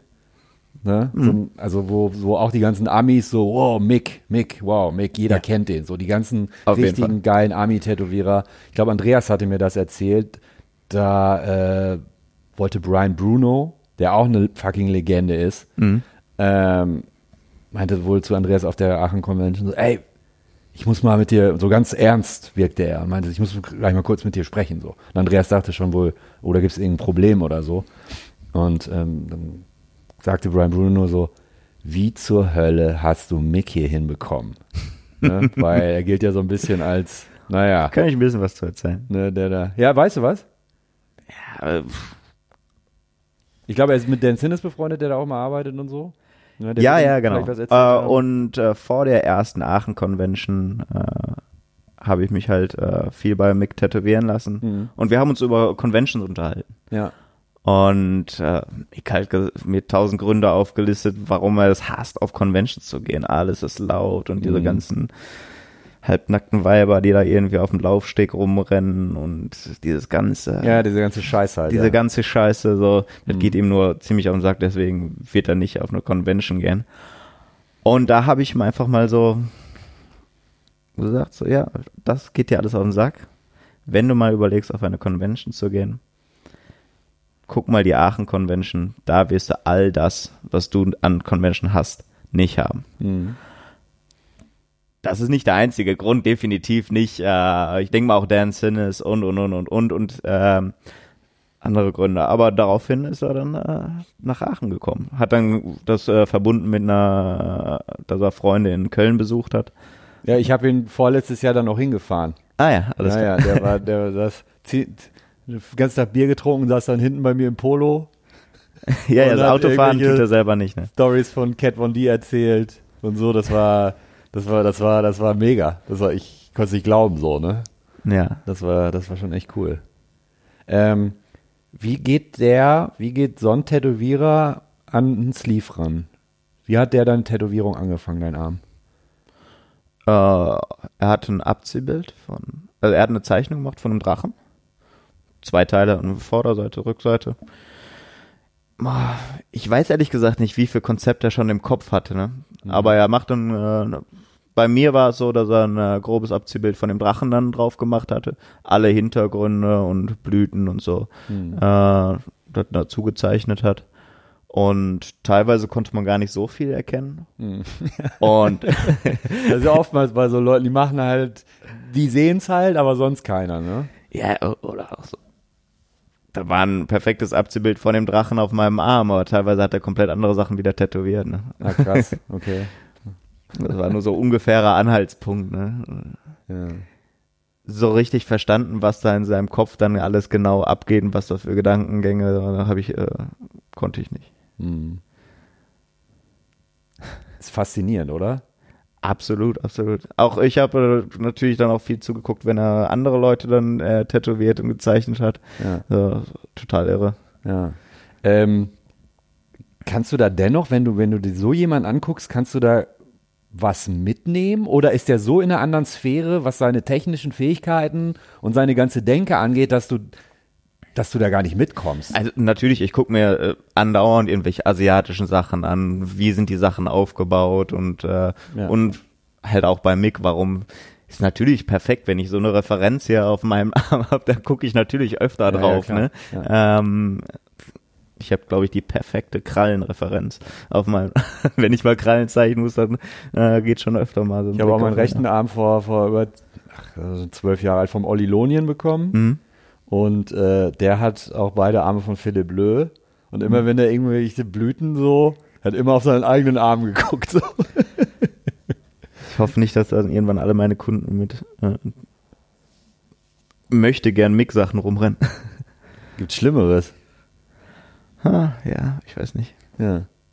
Ähm, machst du in letzter Zeit vermehrt japanische Sachen? Ich habe jetzt in letzter Zeit Sleeves gesehen. Eine ganze Front hast du letztens fertig gemacht. Ich versuche immer, äh, jetzt nicht, es gibt einige Sachen, asiatische Sachen sind auch Sachen, die ich sehr, sehr gerne mache, habe aber noch ein paar andere, ich sag mal, Genres, die ich sehr, sehr gerne mache. Und ich versuche natürlich äh, immer mehr Sachen zu machen, die ich sehr, sehr gerne mache. äh, als ich angefangen habe äh, zu tätowieren und wenn man bei Kalitos Way anfängt, macht man erstmal sehr, sehr viel so Street Shop äh, Sachen. Mhm. Äh, viel Kleinzeug und so. Und da versuche ich immer mehr von wegzukommen und ähm, mehr die Sachen zu machen, die ich halt sehr, sehr gerne mache. Versuche halt einfach die Sachen, die ich sehr gerne mache, mehr Priorität drauf zu geben bei der, Te äh, bei der Terminvergabe. Mhm. Was aber nicht heißt, dass ich die anderen Sachen nicht mehr machen will oder Wie lange bist du denn ausgebucht? immer so vier Monate ungefähr. Aber ist doch super. Ich Ja, kenne ne, ich kenn Läden in Köln. Ich meine, Köln ist auch nochmal irgendwie Metropole und so, Mhm. aber da haben Läden teilweise irgendwie eine Woche zu tun im Voraus und das war's. Ne? Wobei ich auch schon mal ähm, festgestellt habe, dass äh, ich mal einfach mal probiert habe, wirklich nur so mein eigenes Zeug zu machen und dann habe ich viele Leute weggeschickt und dass das direkt, dass man auch so einen Konter bekommt und dann auch direkt weniger Anfragen bekommt und Weil sich äh, das rumspricht auch. Ja, ja, ganz genau. Für jeden Kunden, den ich dann irgendwie sag, so ich mache sowas nicht mehr, dann kommen direkt äh, vier Leute weniger rein, die genau sowas haben wollen. Ah, so. ja, okay. Und dann habe ich auch schnell gemerkt, das ist auch nicht so gut, das zu machen. Ja. Also da hatte ich dann mal, da habe ich dann schon mal meine Wartezeit ein bisschen schrumpfen sehen so, und habe dann mal ein Ja. bisschen kalte Füße bekommen. Ja, aber ich meine, auf der anderen Seite, wenn du nur Sachen machst, auf die du voll Bock hast, weißt du so, äh, glaube, man freut, also wenn du dann normale Tätowierung machst, wo du nicht groß drüber nachdenkst, sondern einfach eine technisch saubere Tätowierung machst, irgendein Schriftzug oder was, keine Ahnung, ähm, dann freust du dich vielleicht auf einen Drachen wieder oder mehr oder so, keine Ahnung, gibt's ja auch. ach, ich freue mich, will mich über jeden Drachen äh, freuen. Ich will mich nie aufhören, über einen Drachen zu freuen. Ja, ja. definitiv nicht. Äh, ehrlich gesagt freue ich mich auch mal zwischendurch drauf, wenn er jeden Tag irgendwie äh, irgendwie einen Backpiece, ein Frontpiece oder ein Sleeve anfangen muss, wenn man mal zwischendurch einfach mal äh, mal ein kleines Ding, was mal eben in äh, 20 Minuten gezeichnet ist, äh, anfangen kann. Ja. Ja, weil, ja, ich glaube, man muss relativ viel bedenken bei so komplexen Sachen, ne? Vor allem, wenn es sich umwickelt extrem viel Aufwand, den man reinstecken muss. Also Ja. besonders ich. Gibt wahrscheinlich viele Leute, denen das viel einfacher fällt. Aber dadurch, dass ich halt auch äh, sehr vielseitig bin, jetzt nicht nur den einen Stil mache, den ich total verinnerlicht habe, ja. gibt's halt auch viele Sachen, in die ich mich dann neu reinarbeiten muss und sehr, sehr viel Aufwand reinstecken muss. Ja. Ähm, kannst du gut abschalten so? Abends nach der Arbeit oder beschäftigt dich das die ganze Zeit eigentlich noch? Mm, Ich, ich würde das nicht sagen, dass es ein Problem ist, abzuschalten. Also Wenn Ja. ich über Sachen nachdenken möchte, dann denke ich gerne drüber nach. Ja. Kann aber auch genauso gut dann andere Sachen. Oh, ich habe nicht das Problem, dass sie mich verfolgen. Die Sachen. Die sind ja auch gut, die Sachen. Weißt du, wenn du genau weißt, du machst einen Halbtag Murks, dann verfolgst dich vielleicht, ne? Aber so. Ähm, bist, du- bist du denn zufrieden mit deinen Arbeiten? Nee. Nie? Mm, für eine kurze Zeit schon. Ja. Für eine kurze Zeit so, aber ich glaube, zu viel zufrieden sein äh, tut einem dann, glaube ich, auch nicht gut. Da fehlt, fehlt einem irgendwann der Drive, halt besser zu werden. Ne? Der ähm, Christian äh, vom, vom Blackbook aus Düsseldorf, der hatte mir das erzählt, der meinte irgendwie so sinngemäß, der musste das erstmal schnallen, als er Bilder für eine Ausstellung äh, gemalt hat. Mhm. Ähm, so dieses, der sieht die ja jeden Tag. Mhm. Und er meinte so, ey, Fällt einem weißt du, immer Tattoo, wieder was Neues der Typ, auf. du packst den ein, der geht raus, du siehst das vielleicht noch einmal in, in, deinem, in deinem Leben, vielleicht auch gar nicht mehr Mhm. und das war's. Ne? Ja. Und Bilder, er kommt, meinte, er kommt oben auf seinen Dachboden jeden Abend dann so, Ugh. Das ist schon ja, ja, wieder, ja, ne? definitiv. Wenn man die Möglichkeit hat, sich die tau Sachen tausendmal anzugucken, dann fallen einem wieder neue Sachen auf, die man scheiße gemacht hat. Ja, aber es ist ja nicht scheiße, sondern es ist einfach so, du würdest es anders machen. Ja, ja. Also man muss so, so eine Sache, glaube ich, dann abschließen und dann einfach beim nächsten Mal äh, den Fehler ausmerzen. Weil bei der Arbeit, die du gemacht hast, kannst du ja nicht mehr. Ich glaube, Fehler ist, glaube ich, auf deinem Level, auf dem du arbeitest, ein zu großes Wort. Hm, oh, weiß ich nicht. Aber könntest du mir, wüsstest du jetzt auf deinem aktuellen Instagram-Profil zum Beispiel, könntest du mir da ein so ein Ding zeigen, ohne dass wir jetzt natürlich sagen, welches das ist, wo du sagst, so, guck mal, das ist, das ist ein fucking Fehler oder so. Könnte ich machen, mache ich aber nicht. Ja, ja, klar, ey, ne? Aber, aber wo du wirklich sagen willst, das ist ein Fehler und das ist nicht nur ähm, eine Geschmacksfrage. Es gibt definitiv immer Sachen, die ich halt besser machen könnte und ich habe so halt oft bei Sachen, die ich äh, große Konzepte irgendwie, da hat man sich seine tausend Gedanken schon gesponnen, Mhm. wie man was macht und das ist dann natürlich immer befriedigend, wenn die die ganzen nach keine Ahnung acht Sitzungen die Sachen dann zusammenkommen Mhm. und der Plan irgendwie aufgeht, den man sich vorher gemacht hat. Aber dann gibt's halt wirklich auch mal Sachen, so, wo du sagst so, okay, Ist irgendwie nicht aufgegangen. Nicht komplett nicht aufgegangen, Ja, ja, aber äh, gibt dann definitiv mal Sachen, wo du sagst, alles klar, da muss ich nochmal was dunkler machen, das muss ich weiter in den Hintergrund drücken, die Okay. Sachen müssen besser rauskommen oder so, Ja. solche Sachen. Ähm, wie gesagt, ich finde, dass das, das Level, auf dem du arbeitest, ich, ich empfinde das als ziemlich hoch. Ähm, gibt Kai dir weiterhin konstruktive Kritik? Guckt er drauf und Definitiv. sagt so, Jeden Tag, jeden Tag. ja. Du ihm auch mittlerweile? Ja, doch. Auf jeden Fall, wir, wir haben äh, ständig einen Austausch. Ne? Ja. Also er fragt mich oft sagt, meiner Meinung und äh, Also er sagt dann auch so, ey, guck mal hier, wie würdest du das lösen oder so? Also jetzt nicht so haut mich auch ganz gerne in die Pfanne, muss man dazu sagen. Ne? Ja, ja, ja. Also vor den Kunden. Vor ja, den ja, Kunden. ja. ja. Entdeckt dann immer ganz gerne irgendwelche Sachen, die so Pimmel sind oder so. Ja. Fragt er dann vor den Kunden, warum da jetzt ein Pimmel da sein muss. Haupt, Hauptsache die Leute verunsichern, ne? Ja, Ja, ja, auf jeden und Fall. das kann er extrem gut. Ja, ist wichtig. ähm, gibt's irgendwas, was, was dir auf den Sack geht am Tätowieren? Finanzamt. Ja, ne? Sowas. Ja, also äh, muss ich ganz ehrlich sagen, äh, tue ich mich aber auch schwer mit. Äh, ich will Tätowierer sein, ich will Tattoos machen den lieben langen Tag und ich will nicht zu Hause sitzen und meine Buchhaltung machen. Die nervt schon echt. Ja. Die ne Orgel ist aber leider ein Übel, was man halt auf sich nehmen muss, was halt irgendwie dazu gehört. so. ja. ja, aber ich könnte ganz ehrlich gern darauf verzichten. Ja, aber kannst du es nicht einfach machen, dass du sagst, so komm, ein Drittel lege ich zur Seite, müsste dann irgendwie ungefähr passen? Ich, ja klar. Ja. Aber selbst, Nee, ich, äh, ich rede jetzt eher wirklich von seiner Buchhaltung, die schriftliche Buchhaltung machen. ja, ja. Äh, Ja, hast du nicht einen Steuerberater? Ja, ja, ja, klar, ne, natürlich, Ja. natürlich. Äh, äh, ich mach's ja auch, so, nur ich mach's halt nicht ganz gerne. Das heißt, du wärst auch gar nicht der Typ, der vielleicht irgendwann mal einen eigenen Shop aufmacht? Weil da musst du ja zehn Jobs auf einmal machen. Fragen mich äh, andauernd Leute so, aber im Moment habe ich den Gedanken absolut gar nicht. Ich, das ist für mich ein absoluter Luxus, in einem Laden zu sein, worum sich, wo sich überall drum gekümmert wird. Ich muss einfach zur Arbeit kommen, mich um meine Tattoos kümmern. Und ich habe halt auch viele Freiheiten, die ich nicht hätte, wenn ich einen eigenen Shop hätte. Ich könnte nicht mal eben zwei Monate nach Amerika gehen und da äh, tätowieren, wenn ich einen eigenen Shop zu Hause habe, der laufen müsste.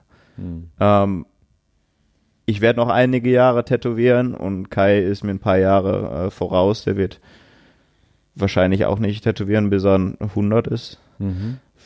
Irgendwann wird Wie vielleicht mal, jetzt? vielleicht, aber ich habe keine Ahnung, ehrlich gesagt. Also Wie alt ist denn der Kai? Anfang 50 sowas? der ist Mitte 50. Mitte 50 schon. Mhm. Okay. Ich sehe die Frage. Irgendwann wird das vielleicht mal ein Gedanke sein, äh, Ja, ja. mit dem ich mich befassen muss, so, aber aktuell. Wie alt bist du jetzt? Ich bin 33. Ja, Alter. Gar kein Problem. Äh, irgendwie, irgendwann im Rücken oder so. Wie lange tätowierst du jetzt eigentlich schon? Ähm, sieben, acht Jahre tätowiere ich jetzt. Empfindest du das als, Körper- könnte mir vorstellen, als sehr kurz. Für mich fühlt sich absolut kurz an. Ich fühle mich als Neuling. Ja. Äh, wolltest du gerade über, über meinen Rücken wissen? Nö, nicht so wirklich. Nee, Ja. ich, ich, ich, ja genau, also das wäre jetzt meine Frage gewesen, ob du schon irgendwelche, weil ich meine, wenn du sieben, acht Jahre krumm sitzt, so. Mal einen steifen Nacken oder so Ja, zu ja. haben, aber ich glaube, das hast du, glaube ich, in jedem. Bürojob. Keine großen. Nein. Aber das wäre auch noch ein bisschen zu früh. Ähm, ja, sieben, acht Jahre, ja, vor allem, ähm, ich kann, also, ich habe bewusst gefragt oder auch drauf getippt, dass dir das relativ kurz vorkommt, weil ich glaube, die ersten drei, vier Jahre, du bist doch wie in so einem, in so einem Schlauchboot nachts auf dem Atlantik und die Paddel sind weg, oder? Ich meine, Aber weißt du, es sind ja so viele neue Sachen, die da Ja. auf einen einprasseln. Das ist doch krass, oder? Ja, absolut. Also ich fand das äh, damals eine sehr krasse psychische Belastung. Ich Mhm. muss jetzt, ich kann das überhaupt gar nicht gut und ich muss jetzt was machen, was der die nächsten, je nachdem wie alt er ist und wie alt er wird, die nächsten 50 Jahre mit sich rumschleppt. Ne? Mhm. Äh, das ist halt nicht irgendwie wie eine Frisur bei einem Friseur, die wieder rauswächst und dann in zwei Monaten schon wieder vergessen ist. Ne? Mhm. Wenn ich jetzt einen Fehler mache, wird er sein Leben lang diesen Fehler mit sich rumtragen. Und äh, da bin ich nicht leichtfertig mit, mit umgegangen. Mhm. Das war, hat mich auf jeden Fall viel beschäftigt. Aber versucht man damit einfach zu leben oder schiebt man den Gedanken irgendwann beiseite, weil man denkt so, ey, also man lernt auf ja jeden Fall damit, um, dadurch. damit umzugehen. Ne? Ja. Man kriegt dann dickeres Fell und äh, man lernt ja auch dazu. Ich werde äh, selbstbewusster in dem, was ich mache Ja, und ja, ja. weiß dann auch irgendwann, was ich kann, was ich vielleicht auch nicht kann. Ja. Und äh, ja, das wird mit der Zeit schon, schon besser. Aber so ganz äh, weggehen wird's nicht. Also meiner äh, Verantwortung bin ich da nach wie vor bewusst und das sollte ich auch noch sehr lange.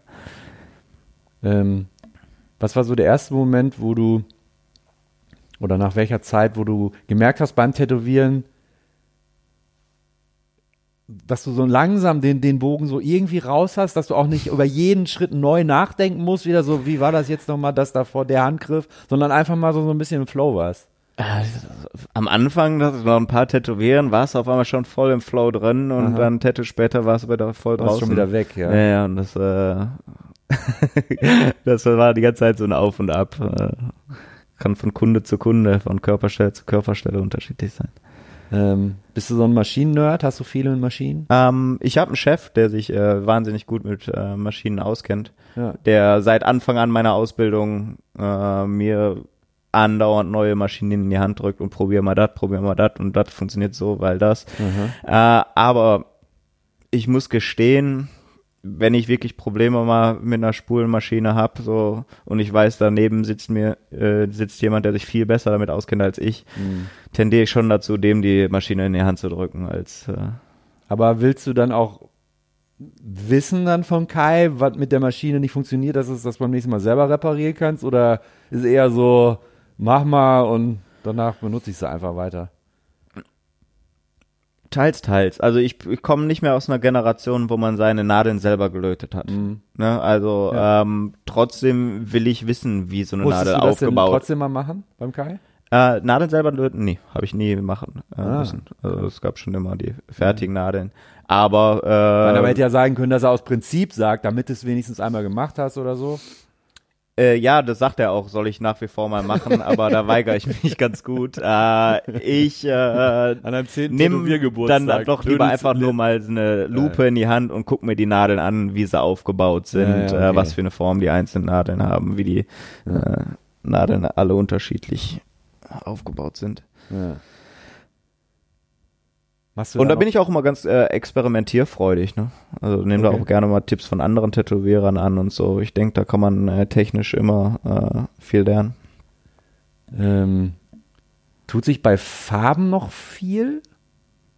Ich habe ja jetzt nur eine sehr kurze Zeitepoche eigentlich. Ah, ja, okay. Äh, Ja, ja. Aber jetzt in der kurzen Zeit, wo ich tätowiere, hat man schon viele äh, Farbhersteller Hm. äh, kommen und gehen sehen.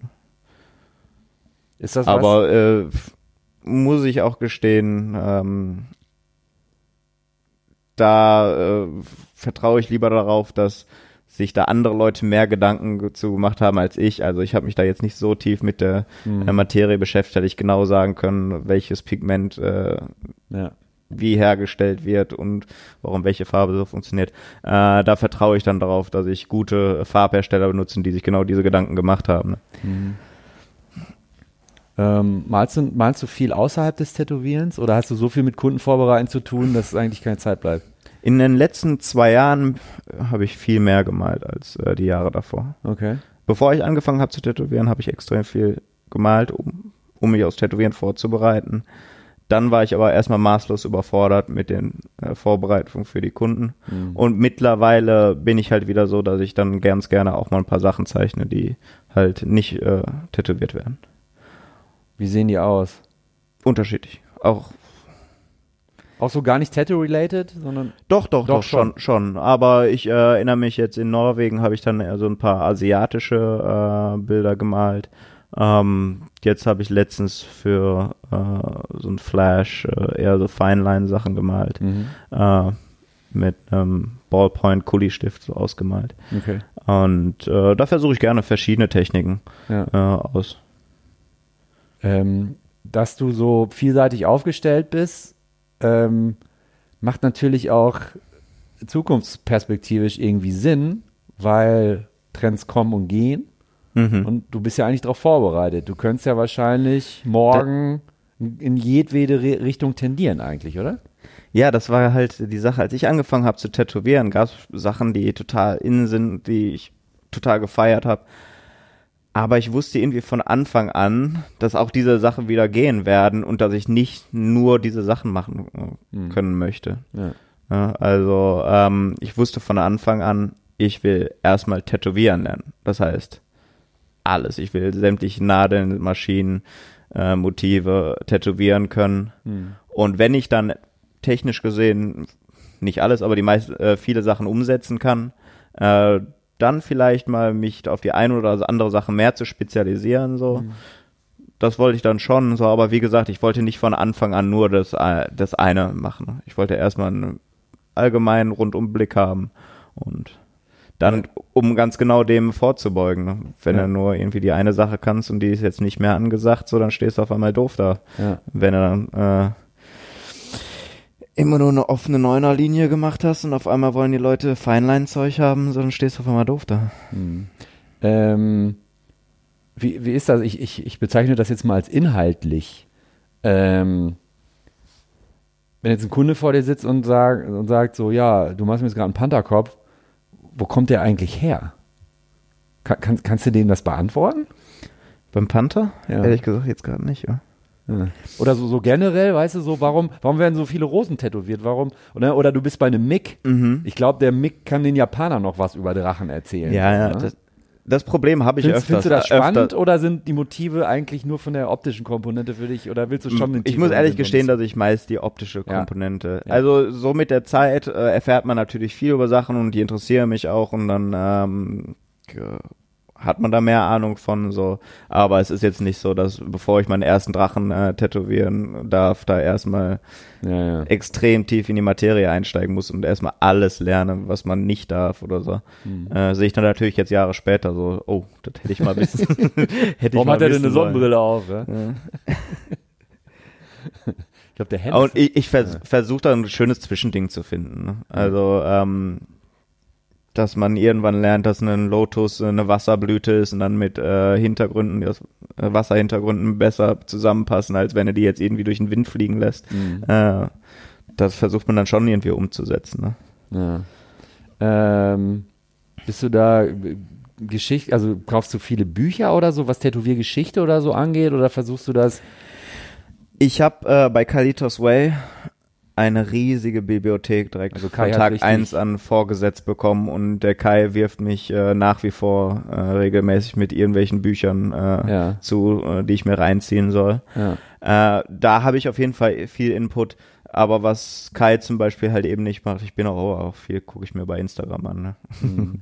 Ja. Da hat man ja auch ähm, sehr gute, Inst nicht, nicht nur Instagram, aber allgemein das Internet, äh, eine sehr gute äh, Informationsquelle, der ich mich auch nicht verschließe. ja. Und Kai guckt sich da eigentlich so gut wie gar nichts an. Auch mal so, aber der beruft sich auf jeden Fall äh, viel mehr auf seine Bibliothek. Hm. Also, wenn ich einen Löwenkopf machen muss, kann ich auch mal schnell Google-Suche anwerfen, Ja, mir ja, ja. Löwenköpfe angucken und während ich dann die, die Löwenköpfe dann zeichne, dann wirft der Kai mich gleichzeitig noch mit äh, tausend Büchern Mhm. mit Löwenköpfen äh, Ja. zu. Ähm, was war deine allererste Tätowierung? Äh, von meinem äh, sehr guten Freund André Hoppe. Ah. einen Lifetime Dol in Duisburg. Lifetime Duisburg, genau.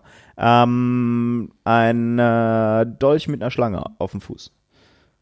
Spontaner äh, Termin.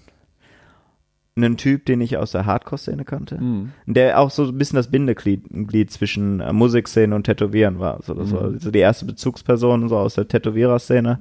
Und äh, der hat mir mein erstes Tattoo verpasst. Und ähm, der auch so ein bisschen ein Grund dafür ist, dass ich äh, heute Tätowierer bin. Was war ein, äh, neben Mick, ich meine, Nick war wahrscheinlich außergewöhnlich, aber was war ein anderes schönes Tätowiererlebnis, was du, was du mal hattest? Mm, ach, eigentlich äh, habe ich wenig schlechte äh, Tätowiererlebnisse, muss ich sagen. Ja. Ich habe viele, auf meinem linken Bein viele kleine Tätowier Tätowierung von Leuten, die noch nie tätowiert haben.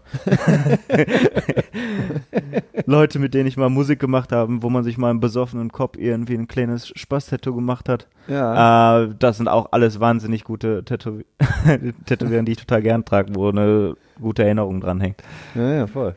Meine zwölf, mein Vogel auf der zwölfbeinigen Giraffe, da habe ich immer gute Erinnerungen dran. Die Linien sind so wackelig, da sieht man, wie wir uns dabei kaputt gelacht haben. Und das liebe ich so an diesem Tattoo. Imaginäre Lachblasen, die es gar nicht gibt, aber man sieht sie. Ja, cool. Ähm, ich meine, du hast nicht mehr viel Platz so, aber von wem willst du noch was haben so? Aber wohin? Ich meine, ist das nicht schrecklich? Ja, weißt, ja, meine, Alter, ne? ist So. ein bisschen schade. Ich wollte wirklich gerne mal von Ruben da, Grass, O'Donnell und solch, äh, jetzt gerade von Kings Avenue Leuten schon wirklich gerne mal was haben. Hm. Mm, Ich habe auch noch kleine Stellen frei, wo, die ich mir jetzt so ein bisschen frei halte, wirklich. Hm. Aber wenn die jetzt voll sind, ich will auch, ich weiß noch nicht mal, ob ich komplett ausschließen würde, dass ich jemals äh, mir Hand und Hals tätowieren lasse. Also aktuell ist dieser Gedanke immer weiter weg. Ähm, aber ich liebe Tätowierung. Ich liebe auch Tätowierung auf den Hand und Hals. Von, ich liebe von der Optik her. Ja. Und äh, wenn ich mich irgendwann entscheiden sollte, dann würden solche Leute dann natürlich irgendwie, glaube ich, meine erste Wahl sein. Bei mir war das ja so. Ähm, ich habe mir irgendwann dann äh, Hände und Hals tätowieren lassen in relativ kurzer Zeit. Ähm, also alles. Hm. Ähm, weil, so bescheuert wie das klingt, und äh, ich, ich wollte es einfach, ich wollte es einfach von der Liste streichen, so. Ey, ich lag 10, 15 Jahre, wahrscheinlich jede zweite Nacht, Soll ich, soll nachts ich nicht, im soll Bett ich und hab, wenn ich nicht pennen konnte, oh Gott, von wem, was, Ja. wohin? Du, du wirst ja irre. Und irgendwann habe ich da gesagt, bist du mir jetzt, voraus. jetzt habe ich die Faxen dicke, jetzt mache ich es einfach. Ja, eine riesige Liste an Pro und Kon Kontras, die man im Kopf hat. Äh, Ja, und vor ich- allem, was von wem, ne, das ja auch noch und, und alles, ne, das, äh, wie gesagt, bei mir äh, über, überwiegt aktuell die Kontraliste. Ne? Hm. Ja. Wir reden in spätestens drei Jahren nochmal drüber, da hast du dich eh unentschieden. Meinst okay. Ja. Ähm? Okay, wir haben es hier dokumentiert. Ja, genau, das haben wir hier. ähm, eine liebgewonnene letzte Frage oder zwei letzte Fragen. Ich weiß nicht, ob es vielleicht schon mal gehört hast. Ähm, in zwei, drei kurzen Sätzen. Was kann der Mensch Marcel Christensen gut und was kann er nicht so gut? diese Frage beantworten. Kann er nicht so gut, glaube ich. Versuch's mal. Buchhaltung hatte ich ja schon. Na, ist jetzt nichts Menschliches. Ach, Mensch, menschlich. Ja, schon so menschlich, menschlich. Hast du menschliche Züge? Ich, ähm, ich brauche oft sehr lange, um mit Leuten richtig warm zu werden. Ja. Also ich kann jetzt nicht, ich bewundere Leute dafür, wenn die einfach zu jemand Wildfremden hingehen, zu jemand Idol hingehen können und direkt ein Gespräch anfangen können mit denen. Mhm. Das kann ich nicht wirklich gut. Also ich werde da warm, langsam mit Leuten warm. Mhm. Finde ich jetzt aber relativ neutral. Ich finde das weder positiv noch negativ. Naja, manchmal gab es schon Situationen, wo ich denke, oh, hätte ich mal irgendwie oder so. Okay. Ah, okay. Ja. Mhm. Mhm. Wie Also gesagt, da bewundere ich dann Leute, denen das einfach leichter fällt, ne? So Ja. die besseren Networker sind. Ja, So. okay. Und ja. auf lange Sicht dann glaube ich, ist es dann wieder nicht schlimm, weil irgendwann hat man nochmal die Gelegenheit und irgendwie, wenn man einen Draht zueinander hat, so dann, ja, dann findet man sich eh so. genau, dann findet man sich eh. Ja. Und man muss ja auch nicht mit allem und jedem immer einen guten Draht haben. Gut. Ähm, Was ich gut kann, ja. wäre das nächste. Puh. Ja, nix, was nicht noch besser werden könnte, auf jeden Fall. Fällt mir auch gar nichts ein. Also ich würde sagen, ähm, du bist sehr bescheiden und in deinem speziellen Fall würde Ist ich das als, als äh, ähm, gute Eigenschaft Mhm. Danke. ähm, dir so attestieren.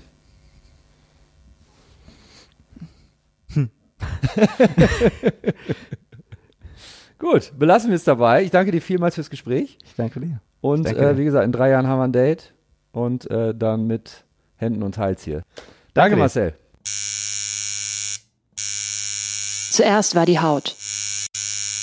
Der Tattoo Podcast. Mit Oliver Plöger.